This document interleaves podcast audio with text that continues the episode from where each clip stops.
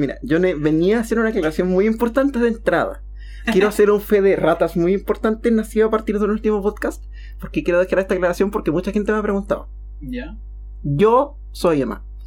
Bienvenidos, bienvenidas, bienvenidas a un nuevo episodio de Onda Cuadrada, su podcast favorito de música, juegos y música de juegos. ¿Cómo estás, Pandora? Ya, pero para, de verdad, tanta gente se confundió por eso. No, solo una, pero venía a hacer Ah, el ya. chiste. Ya, No me maté. está Te- bien. Una se esfuerza en venir con pauta, en venir con los chistes preparados. No. Así no se puede. ¿Cu- ¿Hace cuánto que no? Es que esto pasa. Dejamos de grabar dos semanas y muere la química. De más. Eh, Esto va a quedar peor que el capítulo que Story. no, no, no. Eh, bueno, yo soy Pandora. Sí, ella es Pandora. Y hoy día tenemos Sever. Sever. Severed. no sé, Severed. ¿Qué- ¿Cómo se traduce eso? cortado. Cortado. Es que tiene que ver algo con amputado también. Sí, sí, eso me suena más. Sí. Lo que tiene implicancias de gameplay. Pero bueno, ¿qué es Sever? En primer lugar, advertencia, así como advertencia de contenido. Este podcast puede que toque algunos temas un poquito delicados. Como que Puta, este. tiene que ver mucho con la muerte, con el luto, con la pérdida en general. Ya, eso. Eso, al tiro. Lo voy a tirar así como de la nada. No sé por qué tiré un disclaimer en este podcast. No tiré un disclaimer cuando hablamos de la depresión en el té celeste. No sé por qué estoy tirando un, disclaimer en este. Pero ya. Eh, lo segundo, este es el soundtrack más enfermo que que escuchar en este podcast. Y les recomiendo encarecidamente que lo escuchen antes. Usualmente no les pedimos que escuchen el soundtrack antes de venir al podcast Ah, ya. pero les aconsejaríamos que lo escucharan antes. Porque es un poco difícil de analizar. Y siento que nos vamos a dar con todo. Por lo tanto, sería ideal que ustedes, para que tuvieran una mejor perspectiva, pudieran escucharlo antes. Eso. Y ahora la, la pregunta era: ¿qué se ve? Sí, antes de eso, como que me, me sorprendió tu, la declaración que diste recién. No la de antes. Pero me parece que es porque estoy muy acostumbrado al rock progresivo. De que no me pareció tan, tan brígido. No, O sea, puede que a así ti. como- No, Como que para mí es como di- total Sí. lo que como todos los días. no, yo creo que para ti sí. Para mí. Ya, ya, pero, no. pero ahora que lo decís, sí. Pero igual tiene. Igual tiene una influencia terrible piteada. No, no, Onda, no les dijéramos que es de un juego, probablemente no nos creerían que es de uno. Es el, es el soundtrack más diferente de todos los temas, de todos los temas que hemos escuchado. Mm, Y eso yo creo que va a ser tema, no sé si al tiro o, o después, porque hay que hablar de quién hizo este, este soundtrack. Sí. Parte por el juego, yo creo. Sever es un juego lanzado en 2016 para iOS, PlayStation Vita y 3DS. Eventualmente tuvo ports a Wii U y Switch. Y escuchó bien usted, dije iOS. Este es un juego para celulares. Si usted es una persona que no reconoce que hay buenos juegos en el, en el juego móvil, puede dejar de escuchar este podcast. Pero ya. ¿Quiénes hicieron este juego? Los brillantes y uno de mis equipos desarrolladores favoritos, Dreambox. Dreambox que estuvo ubicado en Toronto, que si a usted no le suena, probablemente sí le puede sonar Guacamole, que de hecho lo estuvieron regalando hace poco en Steam. Guacamole es un metro... No sé si cachai Guacamole. O sea, lo hemos hablado. ¿sí? Sí, pero lo hemos hablado súper de pasarlo. Sí cachai el juego en sí. O sea, un poco. Sé que es un Metroidvania y que hay como luchadores. Y que Sí, que Metroidvania... con eh, La muerte y como los mexicanos. Sí. Guacamole es Metroidvania. Guacamole es un Metroid con un luchador. Claro. Eso es todo. Me- Mexicovania. Mexicovania. Tanatán, ta- Perdón.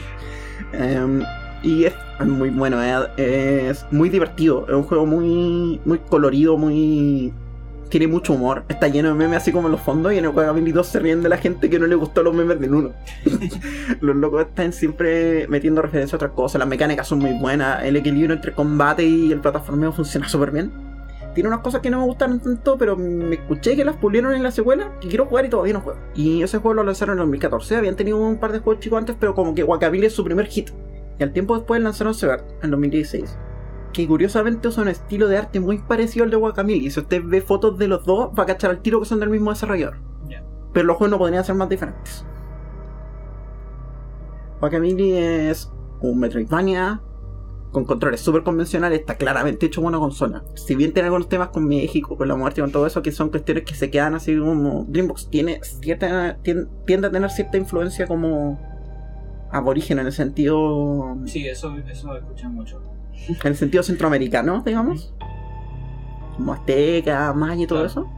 Em, este juego es muy colorido, muy mexicano, es como muy la celebración de la lucha, es como.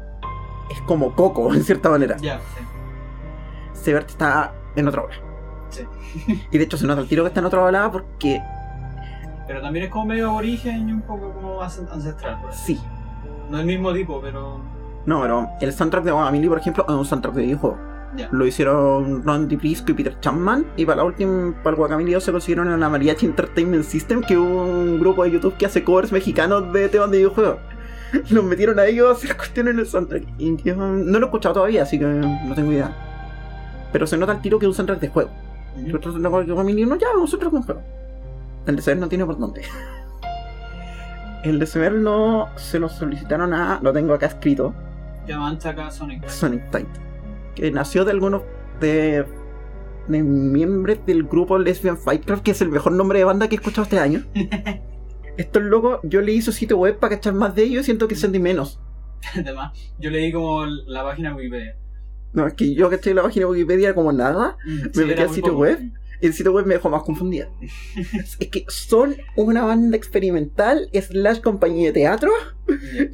O sea, sí, vi algunos videos de, de YouTube y algunas weas eran como. Era como bastante experimental, por así Sí. Yo encuentro de partida que una decisión súper em, arriesgada.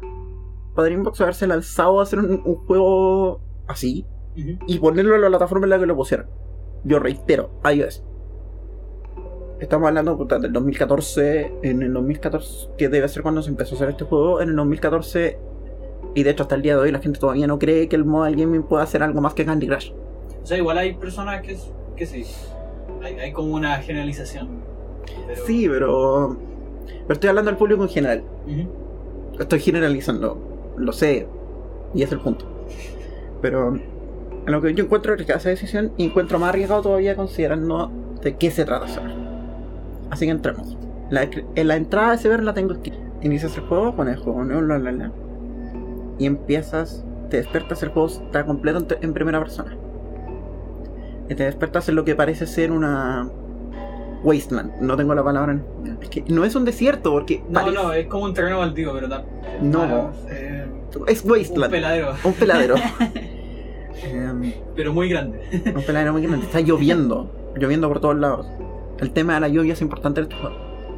Está lloviendo y ves para alrededor. Puedes girar básicamente en cualquier habitación en la que estás, puedes girar. O sea, no, no hay para dónde avanzar, sino en una dirección.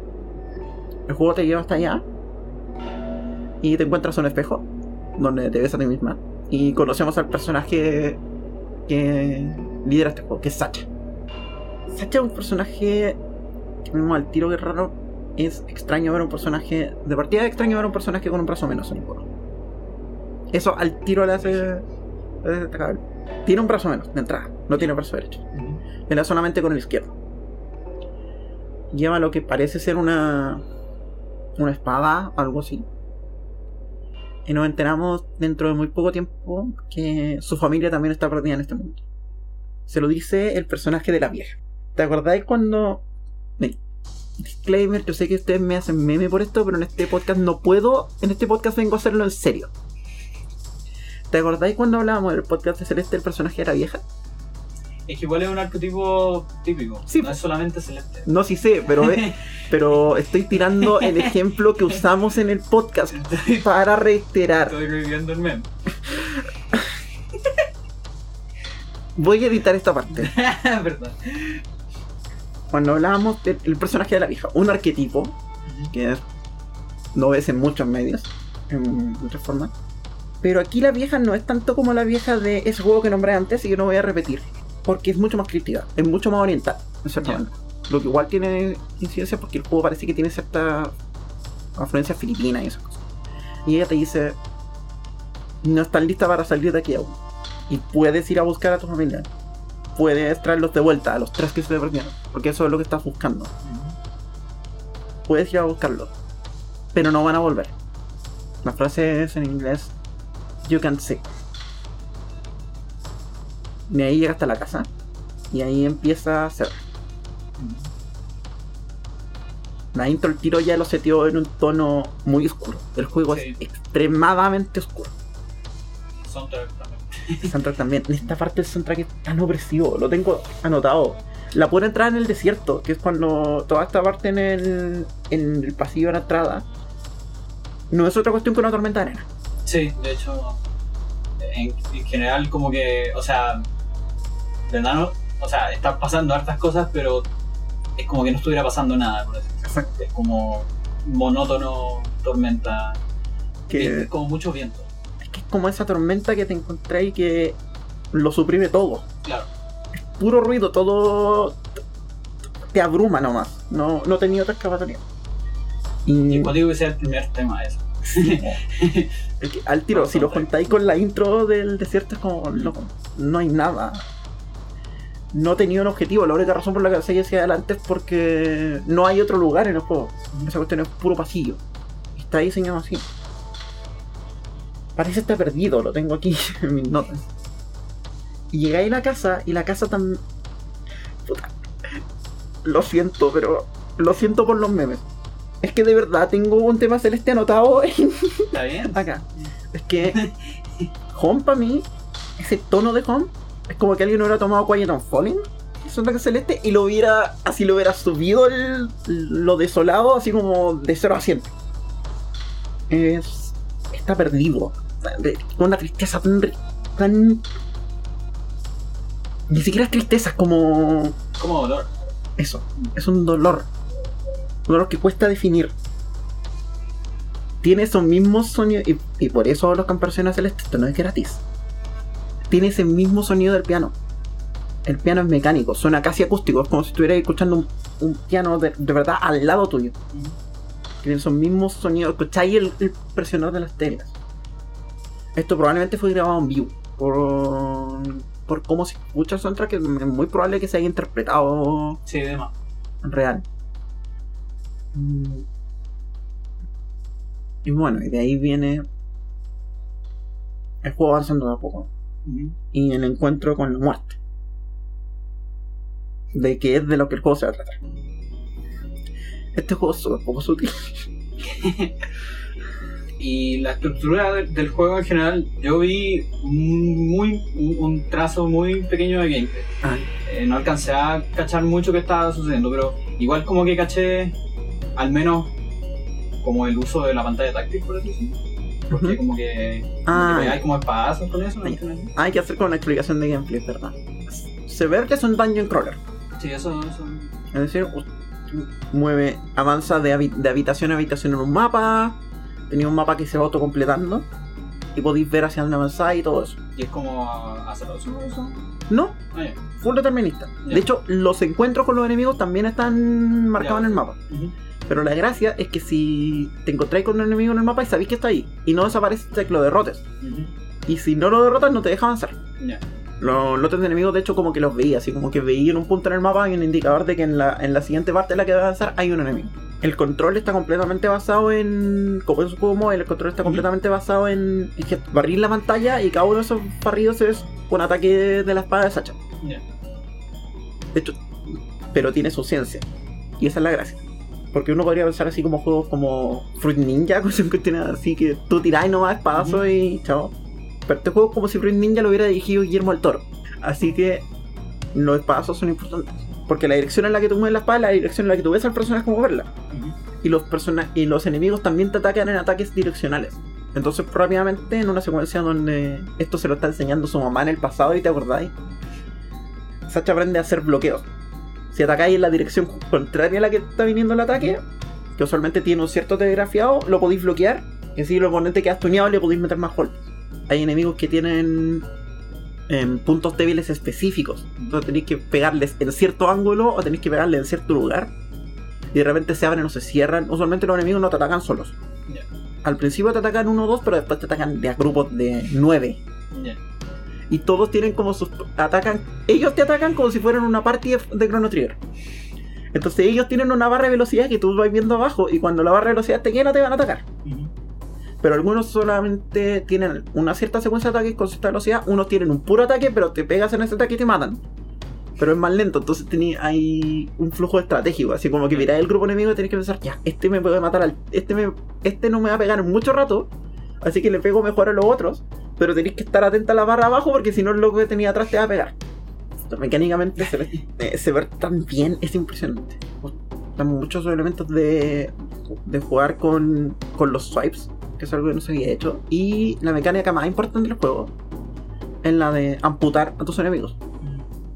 Cuando un, enemigo, cuando un personaje muere y asumiendo que tiene suficiente foco, que tiene sabiéndole pegado mucho a los enemigos, entra en una secuencia de quick time donde veis que al personaje se le abren como las extremidades y podéis cortarlas. Entonces el hermano muere, pero las extremidades que alcanzaste a cortar en ese tiempo se quedan ahí. Y las puedes recolectar. Y recolectarlas es importante porque en un menú aparte puedes usar esas partes que obtuviste de los enemigos para obtener upgrades. Es decir, por ejemplo, obtener un upgrade para hacer más daño, para que una para que tus hechizos que vayas a obtener más tarde en el juego duren más. O subir de nivel. Exacto, o sea, sí, el juego no tiene como niveles exactamente, pero tiene este sistema como un árbol de, de upgrades, donde podéis ir mejorando lentamente lo que queréis que tu personaje mejore. Y como está vinculado a tener que amputar a los enemigos, hay como un. Bueno, hay un tema con eso, el juego se llama Sever por algo. Claro. Acabo de cachar por qué, vamos a llegar por eso después. Que Siempre pasa esto en el podcast que- me doy cuenta algo yo del juego cuando estoy hablando. Sí, que ver- verbalizar las cosas Sí. ayuda. tu primera misión en el juego es ir a buscar a tu hermano. La muerte que te encontraste que es. que ni siquiera tiene melodía el tema de la muerte. Eh, te manda a buscar a tu hermano. Te dice tu hermano está aquí. Y tú partís para allá nomás. Le decís caso. No te queda otra. Si no me equivoco, él está hacia el dominio de los cuervos. Y empezáis a avanzar en esa parte. Primero cruzáis por toda la parte de. Ah, bueno, aquí me lo. Cada una de las áreas del juego, de las, de las macro áreas, está ligeramente conectada una con otra. Por ejemplo, la casa está conectada con. con el bosque, digamos, con, la con The Wilds. Este está conectado casi en un pasillo con. con las torres de los cuervos. Entonces tú básicamente tienes que tomar ese camino para llegar hasta allá. Y cada una de las áreas tiene su tema, Sí. que es el tema de exploración, digamos, que está etiquetado en el, en el soundtrack como ex- Exploration. Sí, pues de hecho la estructura en general del podcast es, es como pasar por todas las áreas y dar el tema como de exploración y el tema de Exacto. La gracia es que los dos temas cambian instantáneamente en cuanto entrega una de, de, de batalla y exploración y viceversa. Y en casi todos los casos, el tema de batalla es básicamente un reprise del tema de la Sí. exploración. Casi. Y es importante que sea casi. Y, bueno, el primer tema que te encontráis es el de. el del bosque, digamos. Que es un tema con pura percusión acústica. Sí. Esos instrumentos maravillosos, esos instrumentos son al a mí me hablan al tiro como de me hablan al tiro de de algo ancestral. Pero ancestral como indígena, así como perdido en, en la selva del Amazonas. Lo que no está tan lejos de esto. Aquí es donde encontráis los primeros enemigos, empezáis a entender la lógica. Pero algo más que me pasa con ese tema es que me da la impresión que no va para ninguna parte. Como que está todo el rato ahí dando vueltas, dando vueltas, dando vueltas y no avanza. Podcast. como este podcast. Ponemos un tema mejor. Yo creo. Pongamos. Ya que estamos hablando de este tema, para que ustedes lo entiendan, ¿Por porque. no pongamos de Watch Tipo, pongamos de igual, porque Exploration? de verdad es difícil de explicar. Así que pongamos en tag a Sonic Titan del soundtrack de Sever, The Wilds Exploration.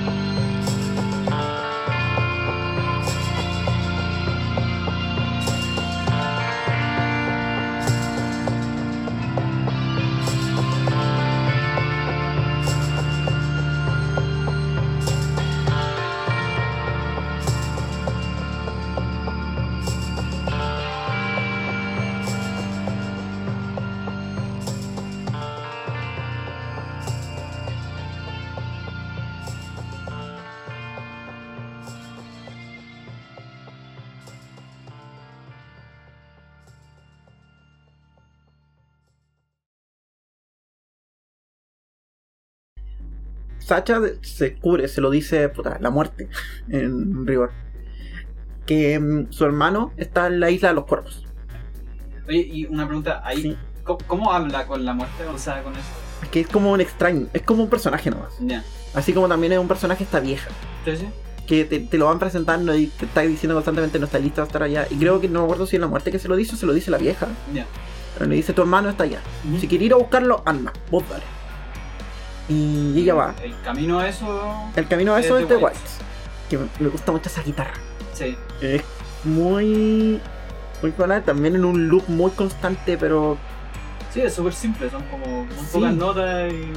Pero el loop es tiene eterno. mucho espacio, por así decirlo. Sí. Y, con harto efecto, pero sin ser así como exageradamente eh, ¿cómo decirlo? distorsionado. Eso.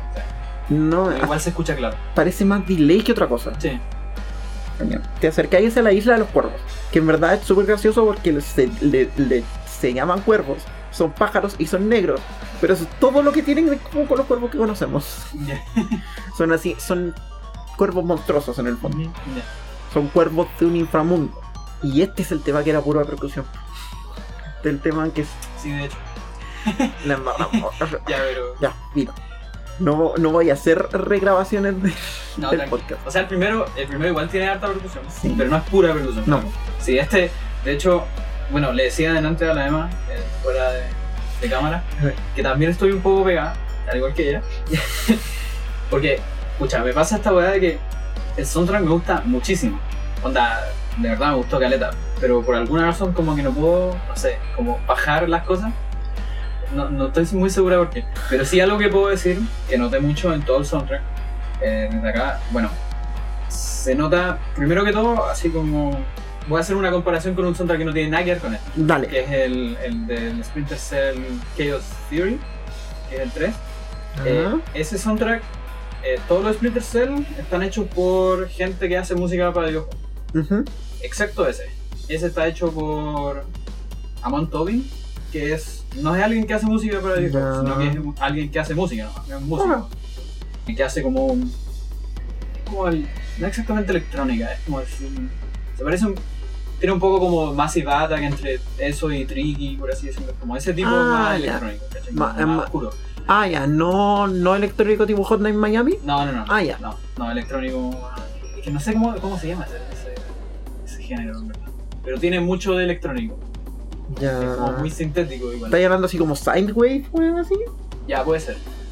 Ya, pero que Sidewave es Hotline Miami 2. Ah, no, entonces no. Eh. Pucha, pero Massive Attack. Sí, ¿no? Ya, ya, Ya, es ya, como esa onda, ya. por así decirlo. Independiente que sea bueno o malo, siento que se, se siente mucho cuando alguien como que es músico hace música para videojuegos. Claro, alguien Como- que no hace música ahora Claro, haciendo hace música. música de juego. Eh, no, de nuevo, así como que no sé exactamente qué es, pero como que, como que lo, sen- lo sentí ahí. Y de nuevo, ni malo ni bueno. Y, y bueno, lo que más noté de Sonic y la verdad es que o sea, su influencia de progresivo son brutales. o sea, Sí. Es como absurdo. Onda, en este mismo tema, así como para mí era escuchar a Terry Bossio con su batería culiada enorme y, y sus mil platillos y la wea. El de batalla se nota más. Sí, sí, de todas maneras. El de batalla tiene unas entradas súper raras. Tiene un ritmo súper ritual además. Así Sí. como tan, tan, tan. Como, como esos rituales así como de vaya acercando así, escucháis poco menos que unas voces, ¿no? Claro. Hay otro donde sí escucháis unas En voces. Citadel, creo que Citadel. vienen como muchas voces. ¿Verdad? Y ahí y tiene como esa onda tan ritual que se sigue sintiendo primitiva. Mm, Ya, avanzáis hacia. Volviendo como al juego. Avanzáis hacia el dominio de los cuervos. Que son unas torres gigantes. En el fondo son tres torres. Y, explorar las torres cuando se- el, el juego se empieza a poner complicado. Porque como buen daño crawler, el juego te empieza a poner puzzles. Entonces tenéis que llegar hasta esta área, encontrar esta cuestión, avanzar hacia otro lado, ahí recién podéis progresar, bla bla bla. Los cuervos te dicen que. Los cuervos como que te miran nomás, no te atacan. Ya. Los cuervos como que te están mirando así como. ¿Quién es esta Como cuervo. Sí, como cuervos. bueno, usted, sí, usted sabe que, es, que los cuervos tienen un cierto significado en la, en la literatura, Sí, digamos. En el camino te encontráis uno de los primeros power-ups, que es un power-up con el que stuneáis a los enemigos. O sea, los miráis Así como que se ubica un ojo en tu pecho, que a lo mejor lo viste en el logo, en el- la carátula del, soundtrack. O sea, salía como tercer ojo acá, como en la No, frente, ¿o no? Ah, verdad, era el tercer ojo en la frente, acá estaba la boca. El tercer ojo aquí como en la frente y lo estunea. Cuando el mono queda estuneado está paralizado y por lo tanto queda completamente abierto todo ataque. Entonces ahí ya empecé a hacer combinaciones como lo paralizo, lo ataco al tiro o lo paralizo para que no me moleste mientras le pego a los otros. Porque aparte funciona con cooldown. Entonces tú tenías, Claro. un cier- tenías que esperar un cierto tiempo para funcionar o no. Y ahí ya se empiezan a hacer combinaciones porque además ese poder actúa como, como no sé, eh, la lupa, la Lens of Truth del Lugarina.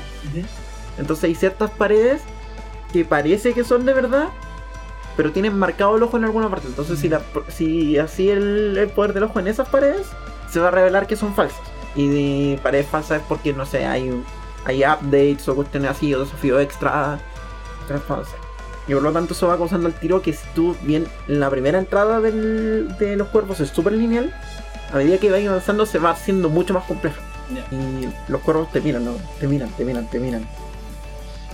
Y parece que no tuvieron otra intención más que mirarte nomás. ¿Y encontrar el hermano? Encontrar una mano. Muerto. Atravesado por. como si estuviera atravesado por corales. Ya. Así como. hay una formación así como que parecen algas, pero que lo cruzan a través de todo su cuerpo. Y se pone a llover. Y tú tratáis de salir, pero la entrada por la que saliste ya no puedes. Tenéis que salir por otra torre. Y ahí te pillan los cuerpos, porque los cuerpos básicamente quieren comerse los humanos. Tú tratáis de llevártelo y de hecho te lo llevas. Y ahí te encuentras los cuervos, los cuervos se quieren comer todos manos. Los cuervos hacen la única lógica que podían haber hecho todo este tiempo. Se arman, hacen la gran Power Rangers y se arman en un, en un solo enemigo gigante, que es el Crude Golem. Y el Crude Golem de partida es la pelea más difícil del juego. Yo encuentro que es la más difícil. Ujú. Es versus Ridley además. Puede ser. Dime que no. Sí. Tiene la misma progresión de 5 cuartos. Yo pensaba todo el rato es versus Ridley.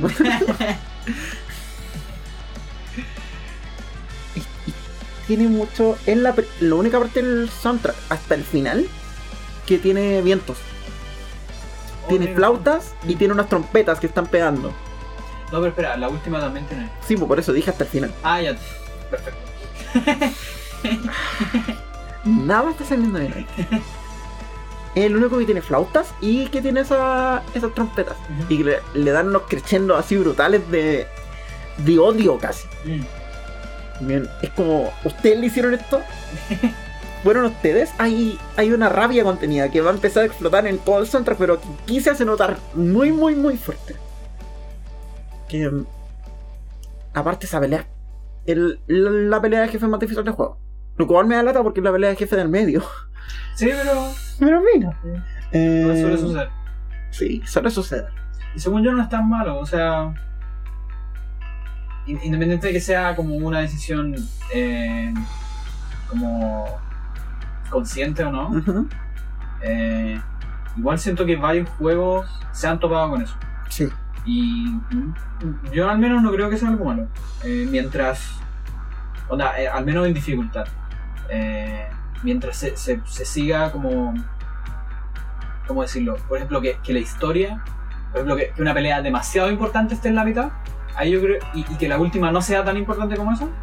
Ahí yo creo que como más puede haber un problema. Sí. Como, como en cuanto a, a historia, por así decirlo. Ya, sí, tiene Eh, sentido. Porque, que es un poco lo que pasa, por ejemplo, no sé, por por en Death Note. Que él se muere a la mitad. Ah, lo siento. Perdón. Eh, entonces después. Este podcast tiene spoilers de Death Note. De Death Note 2017, película de Netflix. Ah, eso era. Entonces, después, si bien el- la, la segunda mitad de la serie igual es súper buena, pasó que mucha gente como que no estaba ya enganchada con la cuestión porque ya como que murió el gran jefe, por así decirlo. Sí, si es que fuera un videojuego, ¿cachai?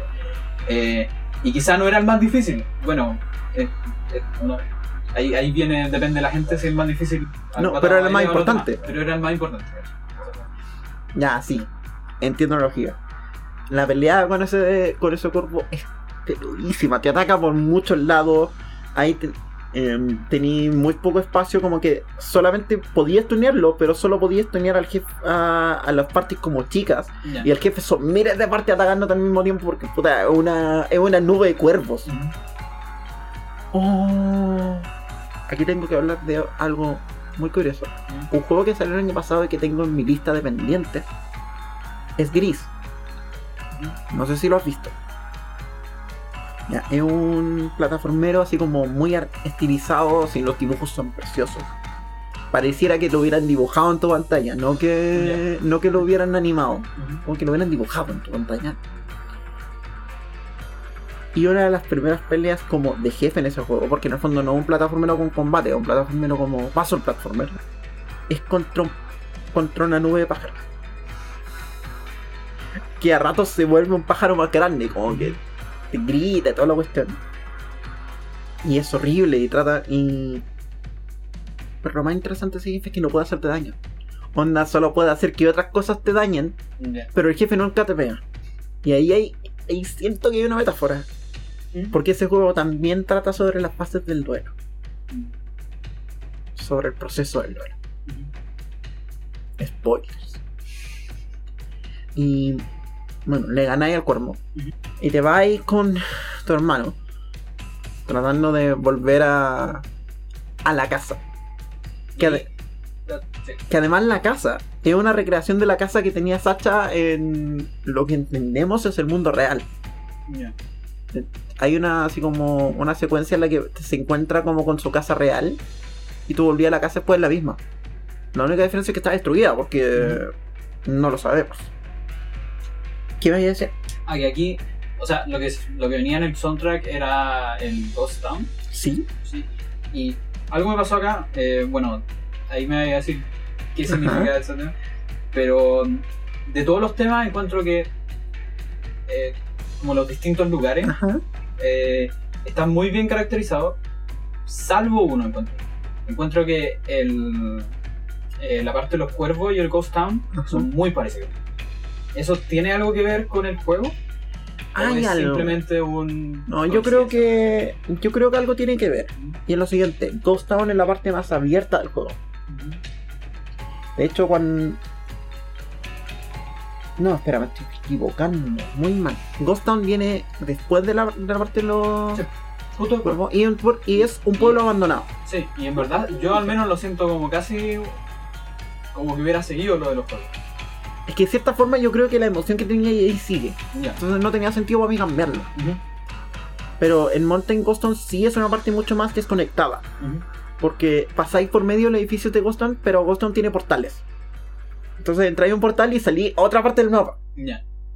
Pero ninguna de las partes del mapa está como directamente conectada, a menos que te den la vuelta así como para sacar el 100% y decirnos todas las conexiones. Entonces, teni- entonces eso causa que la exploración en Ghost Town sea mucho más caótica. Ya. Y de repente entre los pasos de portales, de hecho tiene una sala con puros portales. Entre esos te encontráis, por ejemplo, en otras áreas. Entonces de repente pasáis por un portal de Ghost Town y volví a los cuerpos. En todo ese momento está ahí cargando tu hermano. Se supone que ya lo trajiste de vuelta. Ah, ya. Ah, No. ya. eh, pero entonces ahora vaya a buscar a otro. Sí. Ah, ya, ya. Te dicen que puede que alguien esté en la ciudadela. Para la cual tenés que llegar, pero es súper difícil llegar y tenés que cruzar el, el poder fantasma. Ya. Aquí ni siquiera es una certeza. No lo sabes. No sabes quién es, ni, ni, ni siquiera te dicen quién es. Ya. Y no te dan la oportunidad, pero tú vas y nomás, porque no te queda otra. Y te vuelven a decir, no estás lista para irte todavía. Si quieres ir a buscarlo ya, puede que haya alguien ahí. Pierda tu tiempo, no. Por lo menos así te lo dice. Y empecé a pensar y la citadela, bueno, no, perdón, el pueblo fantasma es mucho más despelotado. Como decía, es mucho más desordenado, entonces la exploración se vuelve mucho más caótica. Aquí te dan otro poder que te que es no me acuerdo cuál era. No. Creo que ah, aquí te dan el poder de cargar el, el ataque cargado. Entonces, por- en vez de, por ejemplo, hacer un swap nomás al tiro, podía apretar la pantalla un rato y después hacer el swap. Y eso hace un ataque, hace eso un smash attack. ¿Cuál es la gracia de eso? Es que algunos enemigos también te van a pegar Smash Attack. Y la única forma de contraatacar un, smash, Ah, un ataque cargado es con otro ataque cargado. Entonces, si tú ves que el enemigo está cargando, tenéis Oh, que cargarlo tú y. si tratáis de pegarle a la mala, el loco es más fuerte, ¿no? Entonces ahí empiezan a aparecer como variaciones de enemigos que ya habíais visto antes, pero con más patrones. Claro. Que no solo, no solo pegan más y son más fuertes, sino que por ejemplo tienen un ataque rápido y un ataque cargado. Entonces tenéis cuando. que se ven muy parecidos. Y por ejemplo los monstruos son así unas locuras. Son, no sé, un como mandril, pero con como seis brazos. Y te puede pegar con cualquiera. Entonces cuando te va a pegar con uno, como que lo estira y ¡fa! Entonces ahí tú claramente tenés la reacción así como para para pegarle el para pegarle el ahí. O de repente vas a tirar tres y te va a pegar con los tres en secuencia. Pa pa pa. Y tenés que bloquear los tres. Pa pa pa. O de repente vas a pegar con uno nomás y lo veía amarillo y tenés que cargarle el ataque a tiempo y pa. Entonces tenés que estar muy reaccionando a eso y viendo el timing. Y ya empezáis a tener como cuatro o cinco enemigos alrededor. Entonces ahí se empiezan a armar las capas de estrategia. Ya. Veo son de enemigos. Yo sé que ese mono se demora mucho en pegarme pero si me pega me mata yo sé que estos monos que están aquí me van a sacar poco HB, pero me los puedo pillar rápido. Entonces, ¿qué hago? Le pego a estos monos primero, ta, ta, ta. Y tengo que estar pendiente de mirar al, al mono que tengo atrás, que ni siquiera lo puedo ver, porque puedo atacar de un mono a la vez. Entonces tengo que estar girando a cada rato, así como, ya, ahora le voy a pegar a este, ahora le pego a este otro. Y el combate es más estresante que la cresta. y, y una maravilla. La única vez, creo que aquí es donde... Aquí puede ser la única parte donde jugarlo en puro iOS se vuelve complicado. Porque para poder seleccionar, para poder como cambiarte de dirección, no podía hacerlo slash para el lado porque si no considerarían que era un ataque. Entonces tenía el menú abajo con todos los enemigos y podía apretar rápidamente para girarte a ver a uno específico. En cambio, en las versiones de consola, podía usar además el control para girar, para, para, para girar tu vista. Obviamente los ataques los seguía haciendo solo con la pantalla, pero podías girar así como apretar el, no sé, el, el stick para el lado para girar para el enemigo siguiente. Eso lo hace un poquito más, com- más cómodo. Pero quizá la única parte donde juego le pesa es tener modo. Esto es una maravilla. Y bueno, la exploración en Constance hace mucho más despelocar. Y No. una pregunta sobre. que yo solamente vi, vi un poco de gameplay. Que me parece que fue. Lo más probable es que haya sido en The Wilds. ¿Ya? Eh, ¿Qué tanto.? O sea, la, la paleta de colores es, es. Háblame de la paleta. La paleta de colores. Es que. Me, mira, te podría decir que la paleta de colores es muy parecida a Guagamili. Pero decirte eso sería como decirte, no sé. No, no tengo una analogía. Pero, pero sería decirte que. Que dos casas que se ven muy diferentes las hicieron con la misma herramienta. Está con los mismos colores y las paletas van cambiando. El, la citadela tiene unos colores mucho más desérticos mucho más de pueblo abandonado, así como reciente. A ratos se siente como medio como esa percepción que tenemos como de Medio Oriente en colores, pero también como con un cierto dejo como como maya, digamos. El el pueblo fantasma, bueno, es eso, la ciudadela empieza a agarrar más colores porque empieza a meterse como más salvaje pero a la vez se siente mucho más opresiva. La citadela es casi un castillo al que vaya avanzando en el fondo. Y entre medio em, encontráis más mecánicas, bla, bla, bla. Según algo que me pasó es que, al menos en esa parte que alcancé a ver, sentía que había un, un contraste igual rígido entre los colores y la música. O sea, igual me pasó que, al- creo que mi percepción de la música era un poco más oscura que, que la paleta usada. Es que puede que la paleta sea puede que la paleta sea vibrante, pero para mí no significaba que no fuera oscura, Ya. porque tiene mucho contraste la paleta. Entonces los colores como que son llamativos son llamativos, pero los colores oscuros están muy apagados. Entonces hay mucho contraste en esa paleta. En la mm, se va volviendo como yo igual jugué el juego con brillo bajo en la 3DS, así que puede haberme afectado. Pero yo no encontré que el juego fuera muy brillante. Igual puede haber sido, no sé, a lo mejor le subieron mucho contraste. en- Mm. Encontré que hay poco contraste entre los colores, por ejemplo. Entonces, si bien los colores son brillantes, no, no necesariamente contrastan bien. El juego tiene saturación, pero eso no significa. Pero está constantemente como con efectos de lluvia. Entonces, no siempre el ambiente se siente como tú querrías que se sintiera. O más bien, como no, se, no bien se siente bien. Yo casi todo el tiempo se siente mal. Lo que está bien, claro. Para lo, para lo que el juego quiere. Entonces llegáis al, al Citadel. Así nada. la ciudadana. Y ahí, bueno, suena. eh, Pero yo creo que antes de ir a la ciudadela deberíamos poner. Bueno, podemos poner el. ¿Cuál ponemos de la. de Poder Fantasma? Eh, la Batman, ¿La Battle? Es que había un footer. No, pues sí, pusimos la exploración de. ¿Pusimos la exploración de nuevo? Bueno, vamos a poner el tema entonces. Vamos con la de Sever. Cita del Patio. No, perdón. Ghost Town. Ghost Town, vamos.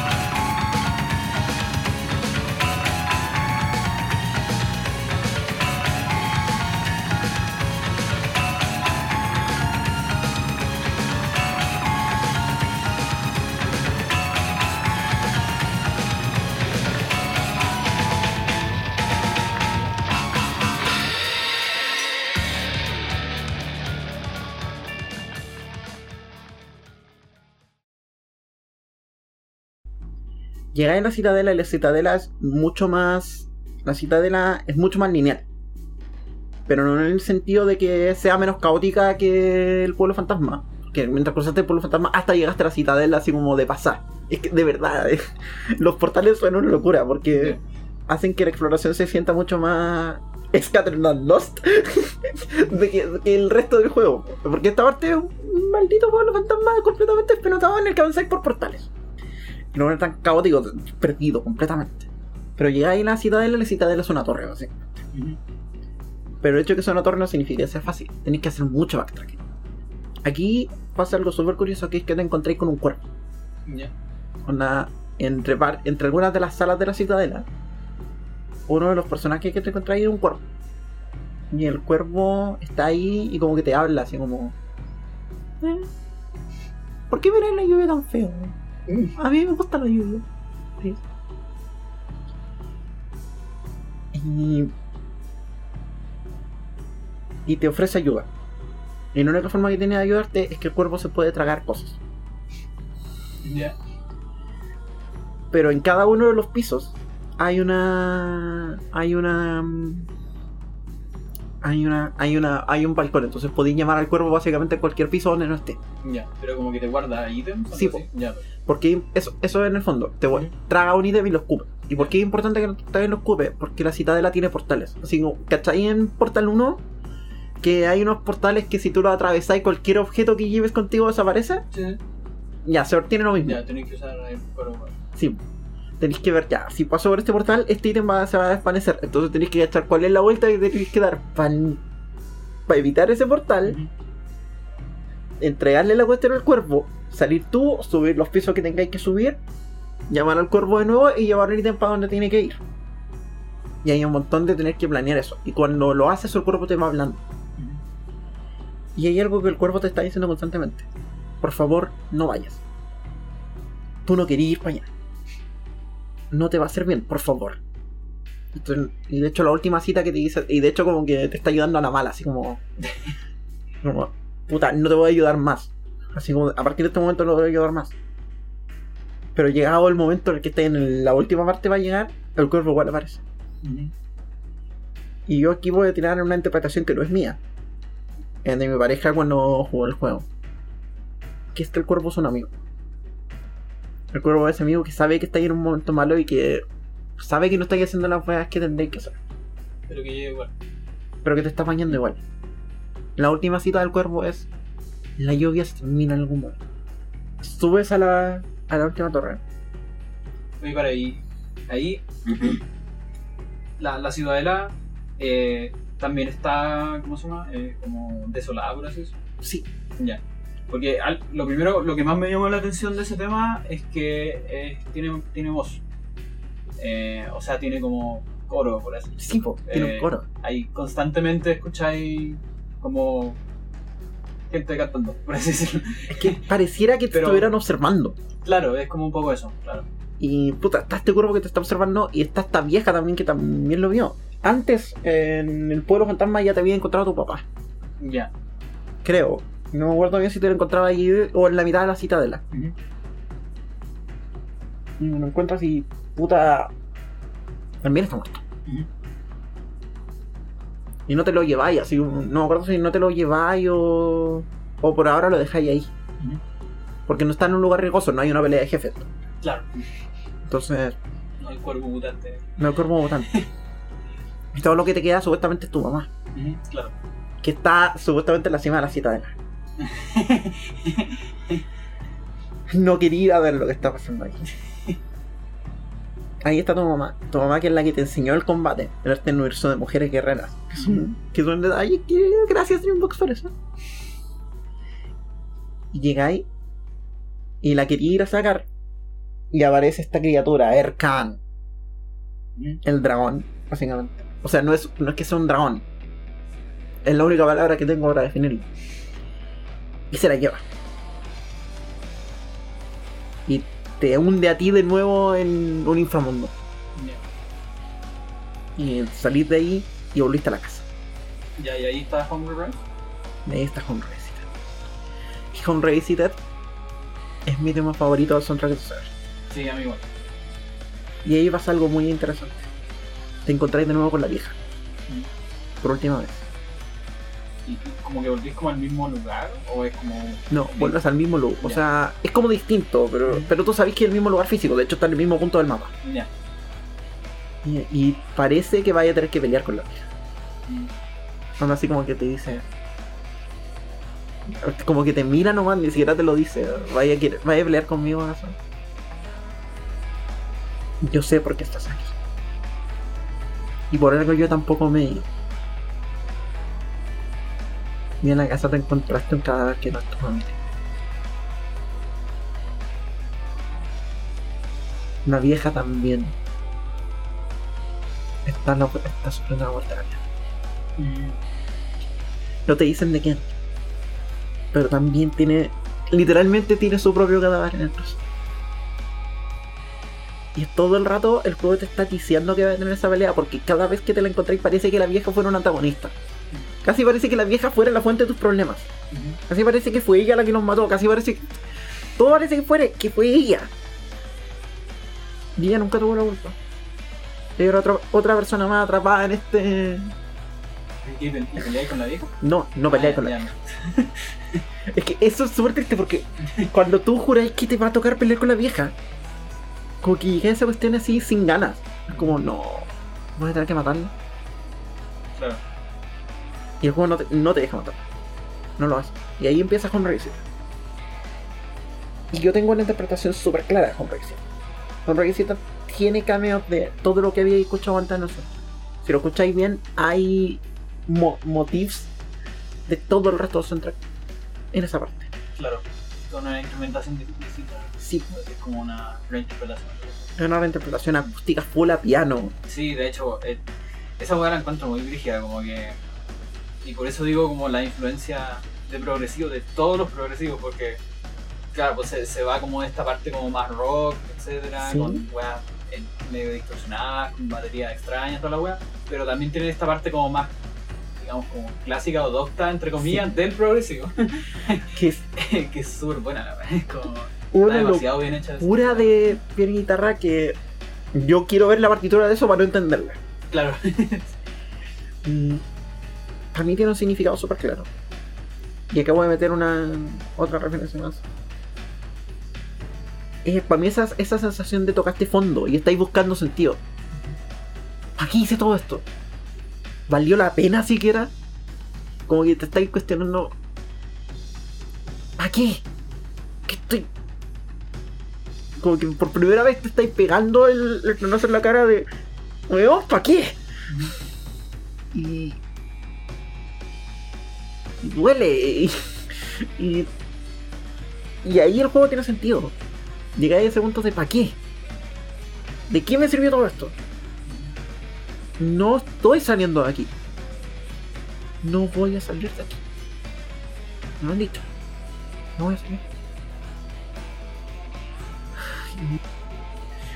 la primera vez en el soundtrack de Sever donde me da la impresión que hay autocuestionamiento. Si estamos pensando este juego como una interpretación del duelo, todo el son, toda la primera parte del soundtrack parece rabia hacia afuera. Sí. Que es la sensación natural entre rabia y dolor. Sí, pues este tema es como más introspectivo. Sí, pues, es la primera vez que te sientas a mirar así como. Como que te miráis y le fijo, ¿qué wea estoy haciendo? Claro. Como que en el fondo te, te detiene a pensar, por así decirlo. De Antes era como puro ir a hacer cosas, ir a salvar, ir a encontrar cosas, ir a explorar. Ira. Ira. Exactamente. De hecho, entre medio está la mecánica menos sutil en la historia de un videojuego. Te dieron tu otro brazo. O sea, te hicieron como una reconstrucción así como de tu otro brazo. Que tiene básicamente un modo rage. Si activáis ese si atacáis con ese brazo y lo activáis, pegáis el doble y recibís nada de daño, pero tiene un medidor. Si ese medidor se pasa del límite, el brazo te apodera. Entonces perdís control del personaje porque Ya, pero que esa- cambiar el ¿esa brazo. es la portada entonces? ¿O no? Sí. Ya, porque el- en la portada sale esa cuestión que sale como a la mitad y aparece como un lado más maligno, por así decirlo. Claro. ¿Dónde he visto eso antes? Después, no, te estoy diciendo. Ya. Qué wea. Volvamos. Foco. De hecho, esa cuestión se parece mucho al, al Hyper Mode de, de Metroid Prime 3. Sí. Hay harto de Metroid en este juego. Hay harto incluso de. mm, Del Hellblade. Senua's Sacrifice. Que salió después. Yo lo que digo es que el Hellblade es severo en presupuesto. Pero no he jugado al Hellblade, así que no lo sé. Ya, el brazo como que se apodera de ti y tenés que calmarlo. Haciendo como ma- macheando el brazo. Pero mientras estáis haciendo eso no podía atacar. Claro. Entonces estáis haciendo eso, los enemigos te empiezan a pegar nomás descaradamente. Entonces tenéis que estar todo el rato como canalizando tu furia, pero si la usáis demasiado y no la frenáis, perdí el control. Claro. Pongan sus teléfonos en silencio antes de grabar el podcast. Bueno, y a todo esto, en, en todos los que son estos lugares, bueno, como en Dungeon Crawl y por ahí, como hartas peleas. Sí. Al parecer, eh, no pareciera ser ningún problema que los temas sean larguísimos. No, po. las peleas son súper largas. Y aparte que las peleas son súper largas, lo que te decía, las peleas son deterministas. Entonces, si te mueres en una parte, aparecí en la sala, en, en el como cuadrito del mapa, automáticamente antes. Ya. Y sabía exactamente que la pelea que está ahí va a ser la misma.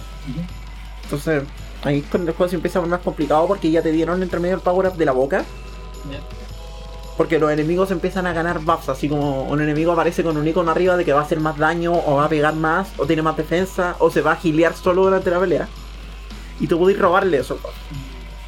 Podía atacar a un enemigo, Ya lo comí. claro, te lo comí y le robáis los buffs. No lo matáis, pero le robáis todo lo que tenía de buffet y le pegáis un poco. Y esos bufeos se quedan para ti. Entonces, hay una capa más de estrategia todavía. De mirar, ya estos enemigos tienen estos buffs. ¿Cuál es el que conviene sacarlo para hacer la pelea más. para que me vaya mejor en la pelea? Le saco al mono que tiene más ataque, pero ese mono tampoco pega tanto. Yo tengo otro mono aquí con defensa, y si me lo quedo con defensa porque este mono pega más bruto. O si me robo el autogileo nomás y. O a veces ni siquiera te los robáis porque a ti te sirvan. Te los robáis porque si el otro mono los tiene, Claro. te va a joder mucho. Incluso hay enemigos que aparecen como con barrera mágica. Entonces los enemigos con barrera mágica no les podía hacer nada. No los podía estunear ni les podía robar sus buffs. Y eso ya empiezan a aparecer como al final, así como enemigos terribles barzas que tienen todos los power up habido y por haber. Y todo así desesperado. Y ahí tenéis que hacer un rage mode nomás y estar Claro. controlando. Si no, la pelea se vuelve demasiado difícil. Oye, como cuánto. ¿Cuál es como el largo el juego? ¿Cuánto demoraste? Yo me debo haber demorado unas 15 horas. Ya. Igual saqué casi 100%. Cuando lo jugué, la vez que lo jugué. Para nada corto, pero tampoco es largo. Claro, sí, me, parece. 15 horas debe haber sido. ¿Lo eterno? Sí, Ya. Entonces está bien, verdad. es que hay, hay muchas muertes. Hay partes, por ejemplo, donde te dan un poder más adelante para caminar en nubes. Pero la gracia es que caminar en la nube dura solo cierto tiempo. Si te quedáis mucho rato parada en la misma nube, te vas a morir. Que es lo que pasa cuando estáis en las peleas. Por lo tanto, ahí le agregan un componente de la pelea que la pelea tiene un límite de tiempo. Si no la completáis dentro del tiempo establecido, te vaya a caer por el piso y te mueres. Cada power up que te dan en Severt tiene una cierta lógica para hacer las peleas todavía más difíciles. Y Home te está bacán. Sí, hay, hay que ponerlo. Sí. Vamos con. Yo diría que el mejor tema. Sí, el mejor tema. No son de Severt. Home Race Exploration. Por Yamantaka Sonic. Ya- Yamantaka, sí. Sí, ya me Yamantaka entrega Sonic Titan.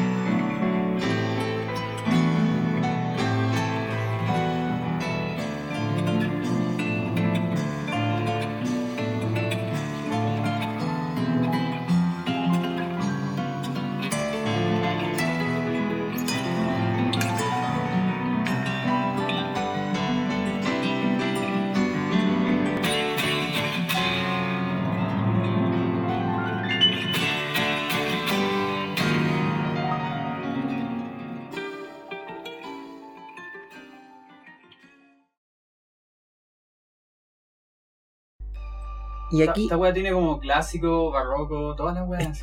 lo tiene todo. Tiene una. De repente se vea como una barrillas como muy precisita. De repente se manda una disonancia Sí. brutal de la nada. Que es tan a propósito, es tan desconcertante. Como.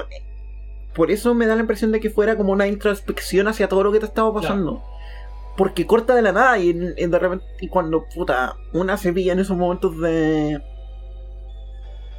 De empezar a aterrizarlo todo, empezar a procesar las cosas, como que salta así de la nada.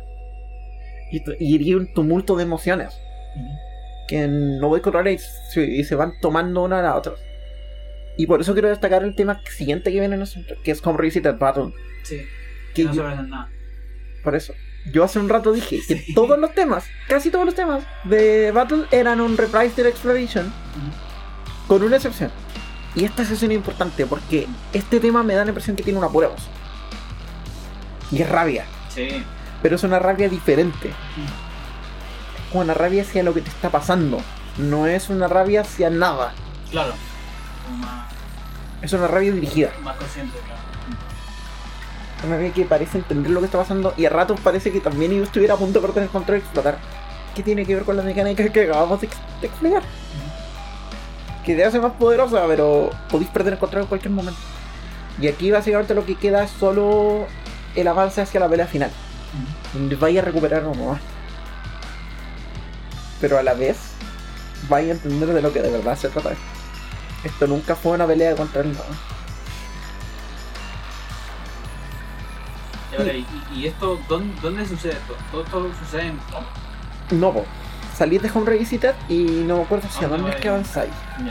Pero no es un área nueva. ya. Onda sales como. Ah, no, ahora me acordé. Esto pasa en Home. Home tiene un sótano. Ya. Y empecé a explorar ese sótano y ese sótano todavía más profundo dentro de Home es así donde está el problema.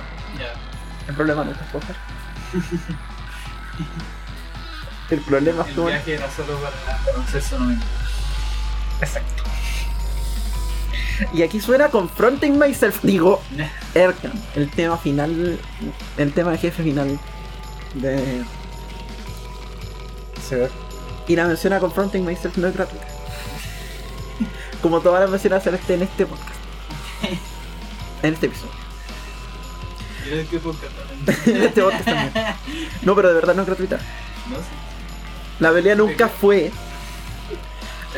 La pelea nunca fue con el cuervo, con el dragón, con los enemigos. La pelea fue contigo, con tus emociones rato. La pelea con el dragón es una de las peleas más fáciles. Yo en ese momento, hace casi dos años, cuando, hace más de dos años cuando lo jugué, hasta me dejó como marcando ocupada el hecho de que la pelea fuera tan fácil. Bueno, la encontré infinitamente más fácil que con. Y después lo pensé y fue como. La pelea de la- los temas del- del- de la pelea es mucho más épico que caótico. O sea, mucho- es el tema más de videojuego del soundtrack. Sí. O sea, si bien sigue en el estilo piteado que tenía, es como el tema más estándar. Tiene. Tiene todos los instrumentos. Sí. Y, y un poco del motivo de toda la cuestión. Exacto. De hecho, eso, eso es como algo muy bacán, que se siente como que viaja por, por las distintas partes de, lo que ya escuchaste. De nuevo, está haciendo sentido de todo. Claro. Y por primera vez está entendiendo de qué se trataba todo esto. Y lo hace súper bien. Y Y no- absurdamente épico. Y no, es que esa es la cuestión, es, es épico, es triunfante, no tiene rabia. Claro. Es el tema del juego que hemos escuchado de pelea más extra. que no tiene rabia, es éxtasis. Es catarsis. Eso, sí. No es rabia, es catarsis. Y por eso digo Confronting Myself. Es el mismo propósito. Presentarte que lo que tuviste todo el rato peleando estaba en ti todo el tiempo y entender eso y catalizarlo. Con la escena que. Con la escena que yo digo por si acaso no entendiste. Encuentras el cuerpo de tu madre, te lo llevas. Junto con el de tu padre y a tu hermano. A la casa. Cavas una tumba. Nos entierras a los tres. Y finalmente te puedes ir por donde entraste. ¿Sí?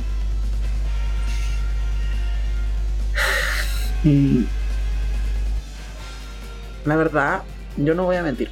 A mí no me había gustado tanto o sea, yo lo había encontrado muy bueno, pero no me había parecido así como algo que tuviera que recomendar. Saber em, cuando lo jugué originalmente. Es un juego que toma mucho tiempo.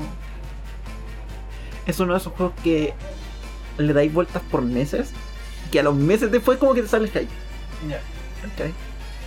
No es como esos juegos que hay gente que sale como en cuanto lo terminó de jugar sale gritando que es su juego favorito. ¿Qué, qué clase de gente haría eso?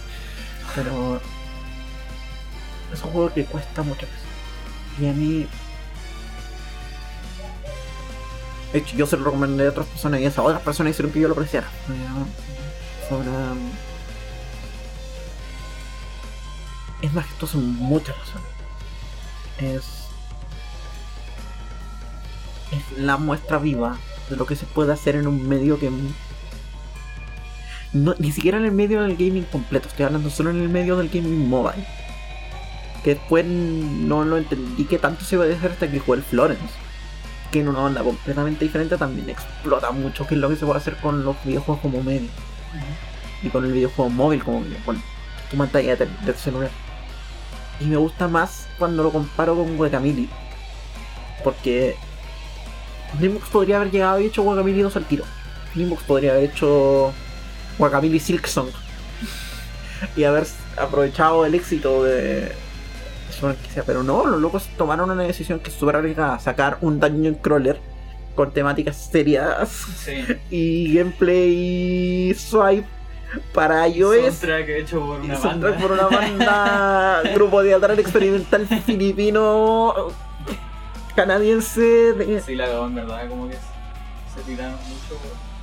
Y ya sale también que se ganaron mi respeto. Yo ya le tenía cariño a esos logos por Juan 1, pero después de que jugarse ver fue como es como se me ya tenía mi curiosidad, ahora tienes mi atención. claro. Es cuática esa weá que pasa en, en medio a veces con. Como tú decías, esta, esta cuestión de que tenés que digerirlo, por así decirlo, para darte cuenta que. Como vean y que tiene que pasar un tiempo, etc. No sabría decir muy bien qué es. Porque. Ponte me ha pasado que ya. está- o sea, hace unos pocos segundos atrás estaba pensando así. A lo mejor es solo la temática. Pero no creo que sea solo la temática, porque igual me ha pasado ponte con serio, cosas así que tratan weas como súper serias, que igual me, entre comillas, gustan al tiro, que no tengo que como que digerir. Entonces, como que no se me ocurrió muy bien qué, qué es como esta, esta esencia que hace que, que uno tenga que como que esperar más. Eh, pero independiente de que sea, queda abierto a los escuchadores y escuchadoras.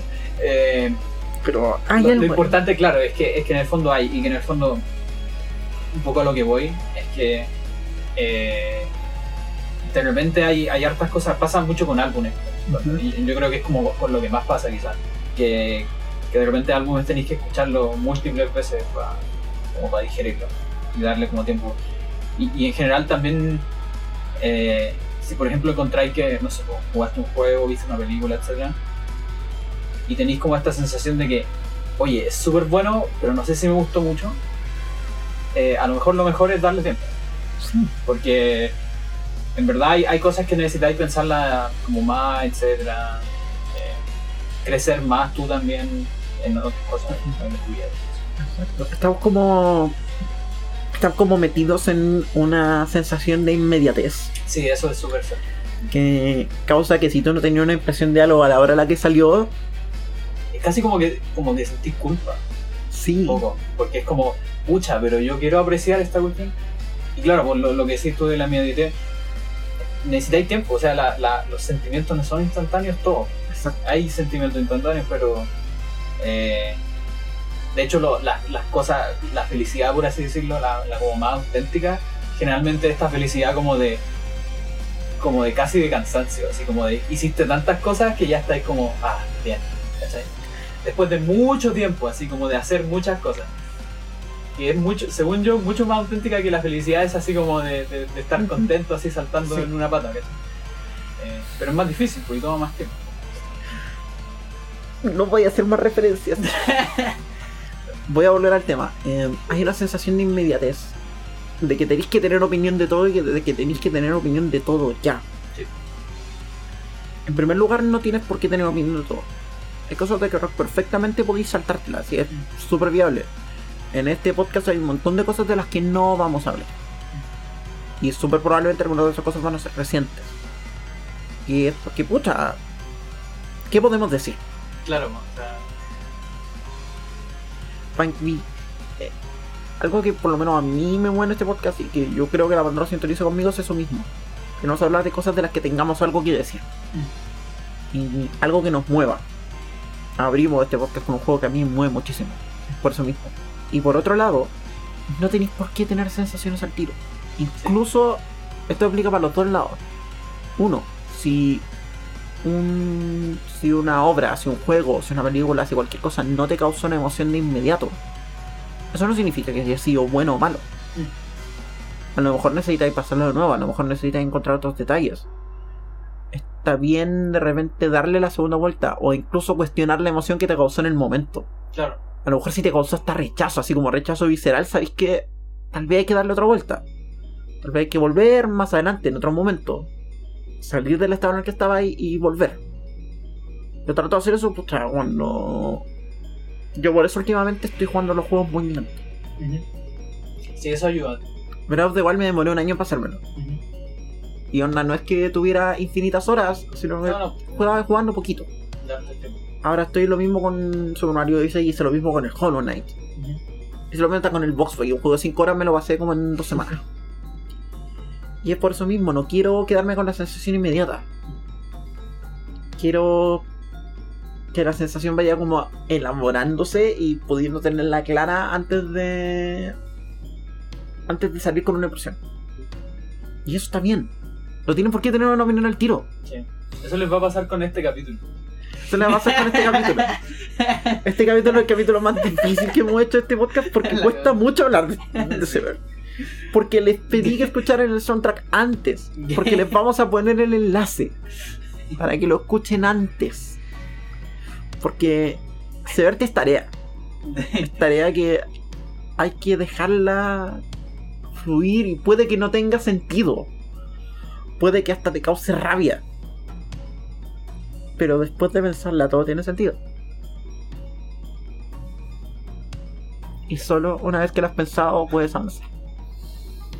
Sí, así que si quieren avanzar, eh, toma mi mano y. Podemos... Ya, aquí viene una pausa antes de terminar. Que es...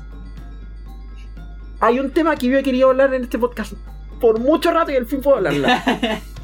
que es de las canciones en los videojuegos. Canciones con letra. Como toda persona de 18 años o 19 años en mi vida alguna vez jugué Portal y, jugué, y juraba que Yo- Alive... Yo no jugué por. A los 18. Ya, no ¿Pero jugaste Portal en algún momento de tu No, vida? Ya, Todavía no lo juego.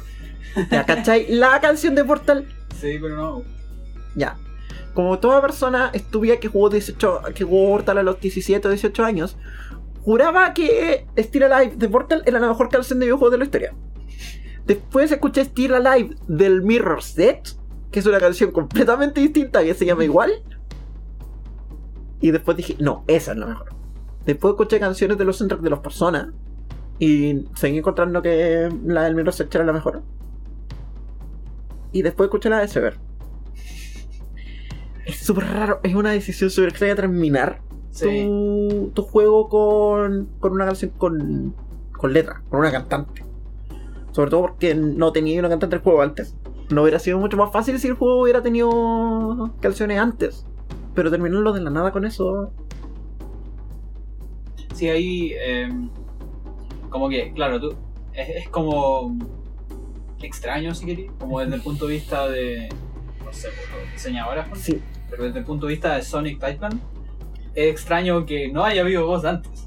sí. Porque los locos hacen cada wea con, con voces y. sí. O sea, hay muchas voces en el, en el O sea, sí, no, sí, soundtrack. pero me refiero así como, como letra. Exacto. Y la canción es demasiado buena. Sí, y ahí en, en general tú veis como más eh, derechamente lo que es como Sonic Titan.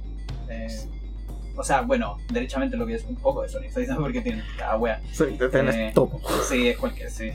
Yo todavía no sé qué es, pero algún día lo entenderemos. No Sí. será en este podcast. Y el tema está. Es casi es de, es de un amor tan profundo, a pesar de la rabia Sí. que tiene. Mm. Es de. En el fondo es una resolución. Es una resolución. Y. Y aquí es cuando lo vinculo a Guacamole y a todo Dreambox. Que la escena del final malo de Guacamole. Yo creo que la he contado en este podcast, pero Sí. no me acuerdo. Que es que Juan, que es Juan y Lobita en el mundo de los muertos, encontrados después de que Juan decide morir. Y los dos encontrándose de nuevo y, y siendo felices juntos. Y hay un tema de que puede ser súper romántico, súper weón. De, de un amor tan brutal que puede trascender la vida y trascender la muerte. Y ese tema hasta aquí, incluso entre la muerte, hasta que si tengo que ir al infierno. Mientras tú creas en mí, lo voy a hacer. Take my hand. Let me go. Muchas gracias por escuchar este episodio del podcast. Que. Perdón.